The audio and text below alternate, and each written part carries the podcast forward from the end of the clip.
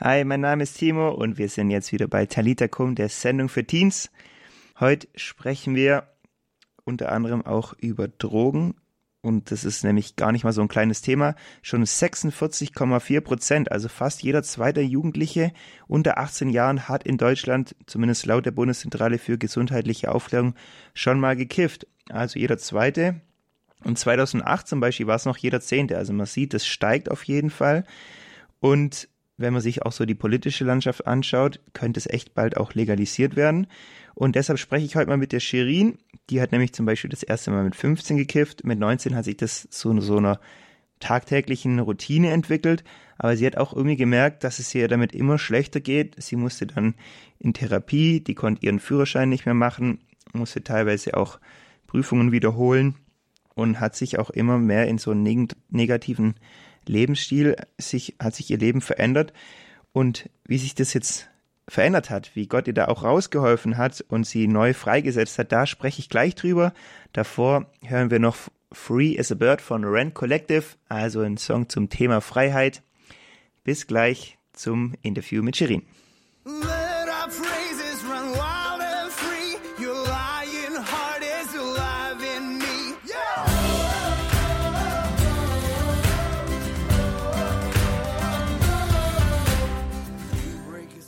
Radio Horeb Talita Kum, die Sendung für Teens. Wir sprechen heute mit Shirin Abt. Sie ist 21, lebt in Lüdenscheid, wird jetzt bald eine Ausbildung als Chemielaborantin beginnen und hat gerade eine 1,5-jährige Drogenreha im Wiedenhof in Lüdenscheid abgeschlossen.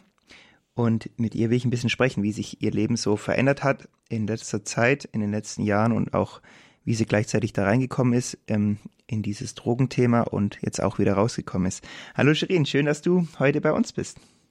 Hallo Timo, danke für die Einladung. Ja, voll gerne. Shirin, erzähl doch mal so ein bisschen, wie bist denn du so aufgewachsen? Wie war deine Kindheit, deine Jugend so? Ähm, also ich bin christlich aufgewachsen. Äh, ja, also in einem charismatischen, katholischen Umfeld und das war eigentlich ähm, sehr schön, hatte auch einen sehr lebendigen Glauben als Kind. Und ja.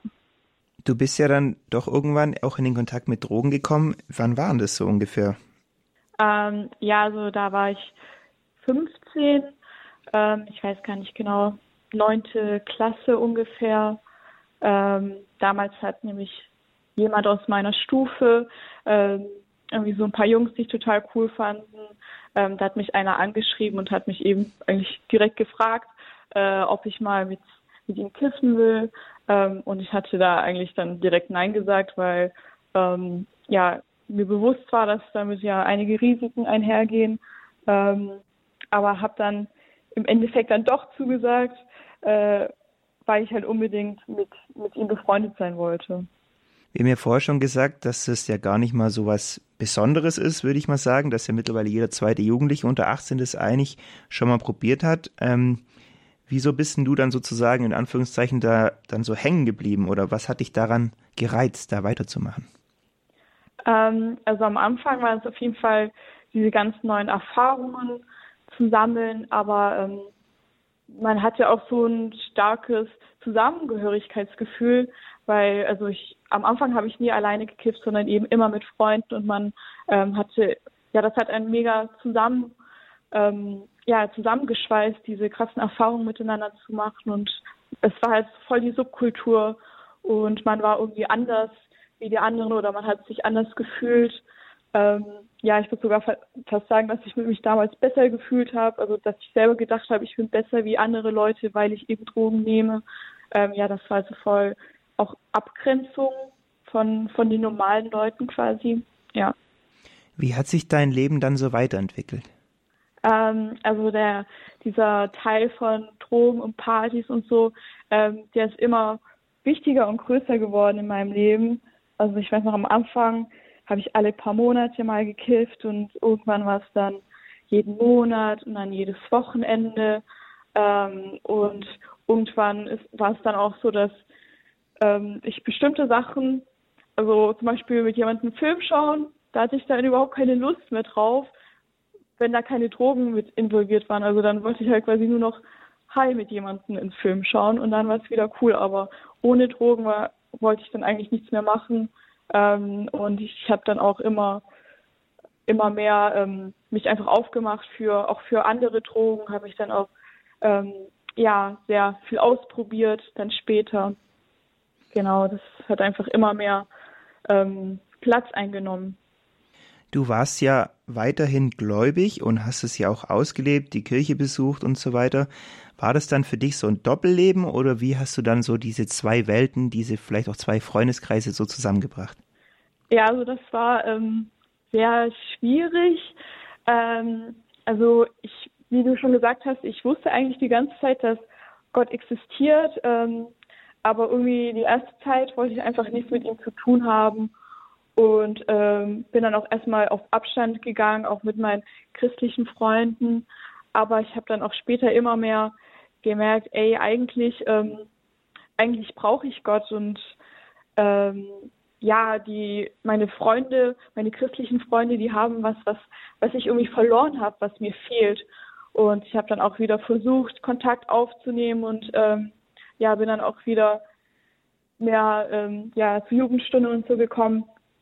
Aber irgendwie, ähm, ja, habe ich mich einfach nur total schlecht gefühlt, wenn ich, wenn ich zum Gottesdienst gegangen bin, weil Gott hat mich sehr überführt, aber ich konnte zu der Zeit irgendwie, ähm, ja, noch keine klare Entscheidung für Gott treffen und so habe ich dann, bin ich dann auch immer un, total ungern zur Kirche gegangen, weil ich eben, äh, ja, weil ich dort eben mit meinem Gewissen und mit Gott konfrontiert war und ich das eigentlich sehr gern verdrängt habe.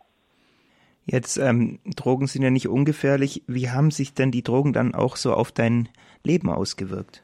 Ähm, ja, also da kam dann am Anfang, also erst, also ich denke, das erste, was so passiert ist, dass man lustlos wird. Also ich hatte dann keine Lust mehr, andere Sachen zu machen. Ähm, ich hatte davor eigentlich ganz viele unterschiedliche Hobbys und dafür hatte ich dann die, hat mir dann einfach die Energie gefehlt. Und ähm, ja, später ja, hatte ich dann aber auch ähm, ziemlich viele psychische Probleme. Also ich bin sehr depressiv geworden. Ähm, ich hatte extrem schlimme Schlafstörungen. Das heißt, ich konnte einfach tagelang nicht schlafen, obwohl ich jetzt keine aufputschenden Mittel genommen hatte. Ähm, ja, ich konnte mich nicht mehr konzentrieren. Ähm, ich hatte total Schwierigkeiten damit, einfach nur mich mit jemandem zu unterhalten, ähm, konzentriert zu bleiben. Ja, und ich hatte so ähm, Gedanken, die mich immer, die mich wie gefangen gehalten haben in meinem Kopf. Also ähm, ich war total unfrei und war immer getrieben. Ja. Das heißt, dieses Ding von, also zumindest ich höre das ja auch oft in den Medien oder von so Befürwortern von der Legalisierung, dass es ja eigentlich gar nichts ausmacht und das ja wie eigentlich gesundheitsfördernd teilweise ja sogar ist, weil es ja auch medizinisch eingesetzt werden kann. Das hat sich bei dir dann nicht so bestätigt in deinem Leben. Nein, also äh, also das hat ja auf mich wirklich nur negative Auswirkungen. Also ich habe da jetzt überhaupt keine, ähm, ja, also bei mir war das einfach nur schlecht und ich glaube tatsächlich auch, dass wenn man gesund ist, dass das, äh, also man nimmt ja auch, wenn man gesund ist, nimmt man ja auch einfach nicht irgendwelche Medikamente einfach mal so, weil es irgendjemandem anders hilft, wenn er krank ist. Also ja, nee, also ich bin da auch kein Befürworter vor, dass das legalisiert wird. Ich ähm, ich habe damit keine gute Erfahrung gemacht, ja. Ja. Ja, und du hast ja auch schon gesagt, ne, du hattest Konzentrationsprobleme, das heißt, dein Abitur oder so war ja teilweise, glaube ich, auch sogar in Gefahr dann. Ja, genau, also ähm, ich hatte auf der einen Seite war ich total lustlos, also habe auch von mir aus ähm, gar nicht gelernt.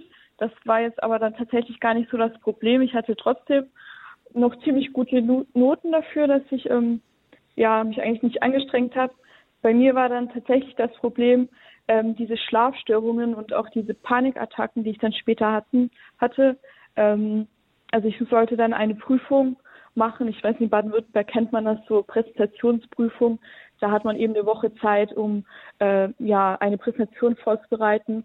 Und in dieser Woche habe ich eigentlich gar nicht geschlafen und ähm, ja, ich konnte mich einfach nicht konzentrieren. Ich ähm, konnte in der Zeit gar nicht arbeiten und habe immer mehr Panik bekommen vor diesem Augenblick, wo ich dann meine Präsentation halten muss, dass ich die Zeit gar nicht nutzen konnte und ja, letztendlich dann auch zum Arzt gegangen bin und der ähm, mich dann tatsächlich auch krank geschrieben hat, weil ich in dem Zustand ähm, ja keine Prüfung ablegen konnte. Ja. Gab es dann irgendwann so einen Moment, wo du gesagt hast, so darf es nicht mehr weitergehen?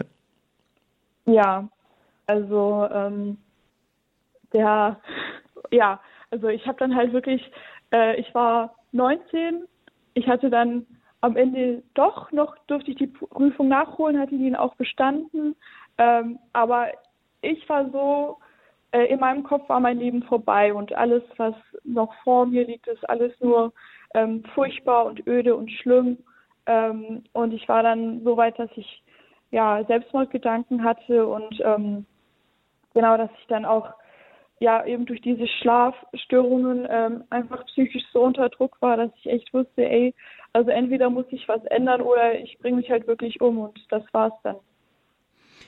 Ja, wie das dann weiterging und dass es das definitiv nicht war, sondern dass da noch viel mehr jetzt ähm, passiert ist in Shirins Leben, das hörst du jetzt gleich nach dem Song von den Obros Wunden zu Wundern.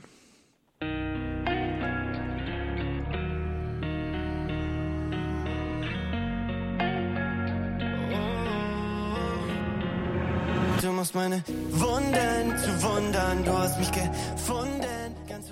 Radio Horeb Talita Kum, die Sendung für Teens. Hier ist Timo und bei mir ist Shirin. Sie ist 21, hat gerade eben eine christliche Drogenreha im Wiedenhof hinter sich und sie hat gerade erzählt, wie sie irgendwann dann täglich gekifft hat, wie es ihr richtig schlecht ging in ihrem Leben, sie Selbstmordgedanken hatte und jetzt wollen wir natürlich auch wissen, wie es dann weiterging, wie sie es positiv verändert hat.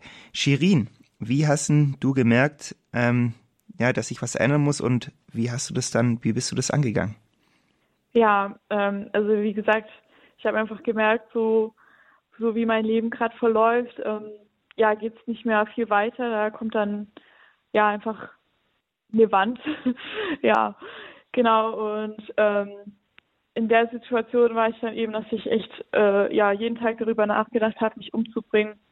Und ja, was mich aber davor abgehalten hat, ist, dass ich halt wirklich wusste, ja, wenn ich mich jetzt umbringe, dann komme ich in die Hölle. Ähm, und das war dann gerade im Dezember 2020. Und da hatte ich dann, ja, war ich mit meiner Familie, ähm, ja, an Weihnachten, wir waren zusammen und ähm, ich hatte halt die ganze Zeit Angst, irgendjemand, also meinen Eltern davon zu erzählen. Die wussten nicht, dass ich drogenabhängig bin. Ähm, und da habe ich dann halt ja einfach gemerkt, wie sehr sie mich lieben. Und ja, konnte das dann auch gar nicht mehr für mich behalten und ähm, habe ihnen dann quasi alles gebeichtet. Genau, und ähm, ja, sie haben mir total geholfen, haben mir eben den ähm, Therapieplatz oder den Reha-Platz rausgesucht, um mich da unterstützt, ja, hierher zu kommen in Wiedenhof. Willst du vielleicht ganz kurz sagen, was der Wiedenhof ist? Ja, also der Wiedenhof, ähm, das ist eben eine Drogenreha und die ähm, besteht schon seit über 40 Jahren. Ähm, dam damals aus der Jesus People Bewegung ähm, ja, sind ein paar Leute nach Lüdenscheid gekommen und hatten das halt voll auf dem Herzen, einfach Drogenabhängigen zu helfen, neues Leben anzufangen. Und ja, den Dienst gibt es hier eben immer noch. Und ähm, ja, wir leben hier quasi als Familie zusammen, alle in einem Haus. Ähm, wir haben tägliche Andachten und wir leben einfach zusammen. Genau, und der Fokus bei uns ist halt wirklich, ja, einfach Jesus, weil ähm, Jesus ist derjenige, der, der uns frei macht von, von Drogen. Bei uns geht es nicht darum, irgendwie clean zu sein und irgendwie über die Runden zu kommen, sondern ja, dass wir wirklich ähm, frei werden. Ja, weil Jesus uns das wirklich auch versprochen hat dass den, wo er frei macht, der ist wirklich frei. Ja. Wie war die Zeit dann im Wienhof, gerade vielleicht so die Anfänge? Ähm, ja, also der Anfang war schon schwierig, äh, weil ich bin ja aus meinem alten Leben komplett weg. Ich war dann irgendwie 700 Kilometer von zu Hause entfernt und ähm, ja, kannte noch niemanden, hatte hier noch keine Freunde. Ähm, das war am Anfang schon schwer, aber Gott ist mir in der Zeit auch so ähm, stark begegnet, einfach ähm, mit seiner Liebe und mit seiner Akzeptanz. Ähm, ja, also das am, vor allem am Anfang ganz viel passiert, wo ähm, ja, wo er mir einfach begegnet ist und ja, und das war auch so so schnell ähm, habe ich mich dann auch hier richtig zu Hause gefühlt, weil ja, wir einfach so eine gute Gemeinschaft untereinander haben im Haus. Wie war das dann generell für dich? Wie hast du Gott erlebt? Ähm, ja, also ich habe, wie habe ich ihn erlebt? Ähm, also ich habe ja erzählt, dass ich so schlimme Depressionen hatte und ähm, auch Schlafstörungen. Und das war einfach ziemlich, also es war fast sofort, als ich hier dann war, ist das einfach weggegangen. Ähm, also hat Gott mich echt von befreit. Und dafür bin ich ihm einfach so unglaublich dankbar. Ich weiß noch, ähm, ja, dass ich seit ich, wie gesagt, davor hatte ich halt jeden Tag selbst noch Gedanken und als ich hierher gekommen bin, habe ich noch einmal darüber nachgedacht, mich umzubringen und ähm, ja, danach nie wieder. Und er hat mir einfach so, so eine Hoffnung gegeben, ähm, ja, für mein Leben. Auf einmal hatte ich wieder, ja, einfach Hoffnung und Vision für, für mein Leben und für die Zukunft. Ähm, ja, und er ist mir einfach mit, mit seiner Liebe begegnet, wo, wo ich mich irgendwie minderwertig gefühlt habe wegen meiner Vergangenheit und dem, was ich getan habe. Da ähm, ja, habe ich einfach wirklich Vergebung erfahren von ihm und ähm, durfte wirklich einfach nach Hause zurückkehren. So cool, das zu hören. Wie geht's denn dir jetzt? Jetzt hast, bist du ja sozusagen die Therapie, bist du jetzt durchlaufen oder die Reha? Ähm, wie mhm. geht's dir jetzt? Also, ja, also mir geht's soweit richtig gut. Ähm, genau, bei uns ist das so, man hat eben 12 bis 15 Monate, je nachdem. Ich hatte jetzt 15 Monate Reha ähm, und dann hat man noch 12 Monate Nachsorge und in der bin ich gerade und dafür bin ich auch total dankbar, ähm, dass es nicht so, ja, von einem auf den anderen Tag äh, muss man dann auf einmal wieder draußen klarkommen, sondern man ist hier noch angebunden im Haus. Ähm, und das hat auf jeden Fall auch seine, seine ja, seine Schwierigkeiten. Es ist teilweise sogar auch ein bisschen, ja, man ist halt selber mehr gefordert, wirklich ähm, Zeit mit Gott zu verbringen und ähm, man ist halt wieder auch mehr mit draußen konfrontiert. Man bekommt das wieder mehr mit, wie, ja, wie Leute Party machen und ja, genau, aber es ist auf jeden Fall eine total wichtige Zeit und ähm, ja, mir geht's auch sehr gut. Ja.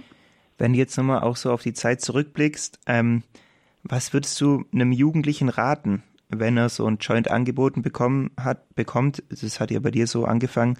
Wie mhm. würdest du darauf reagieren oder was wäre dein Tipp für die Person? Ähm, ja, also ich würde einfach empfehlen, einfach höflich abzulehnen und ähm, ja, also wenn es ein Freund ist, dann reagiert er ja nicht komisch und ähm, ja, wird vielleicht nachfragen, warum man das nicht will und dann kann man dann ja auch einfach ganz normal antworten. Genau, und wenn da jemand dann blöd reagiert, dann ähm, ja, kann man sich auch überlegen, ob, ob, ob deine Freundschaft überhaupt, ja, ob die so gut ist, wenn das jemand so eine Entscheidung nicht respektiert. Ich glaube, das waren gute Schlussworte. Danke nochmal, dass du so persönlich aus deinem Leben erzählt hast, hier so offen warst mit uns. Ich wünsche dir noch einen ganz schönen Abend, Shirin. Danke gleichfalls. Und wenn du selber das irgendwie auch kennst, was Shirin gerade erzählt hat, dann überleg dir doch, ob du vielleicht nicht auch so eine Reha machen solltest. Der Wiedenhof zum Beispiel in Lüdenscheid findet man auch im Internet, der hat Plätze frei oder es gibt so Facendas, mit denen wir auch schon über das Thema gesprochen haben, die da auch ähm, Hilfe anbieten. Wir machen jetzt weiter mit von Könige und Priester das Lied Leben teilen. Das ist auch das Mottolied zum Katholikentag, der dieses Wochenende stattfindet. Deshalb hören wir den und mit dem Song wünsche ich dir ganz viel Spaß.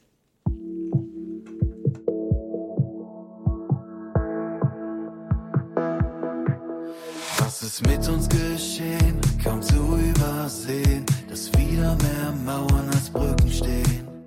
Leben teilen von Könige und Priester, der Song auch zum Katholikentag, der dieses Wochenende stattfindet. Radio Horeb wird das natürlich auch übertragen vom Katholikentag. Wir sind am Ende angelangt von Talita Kum.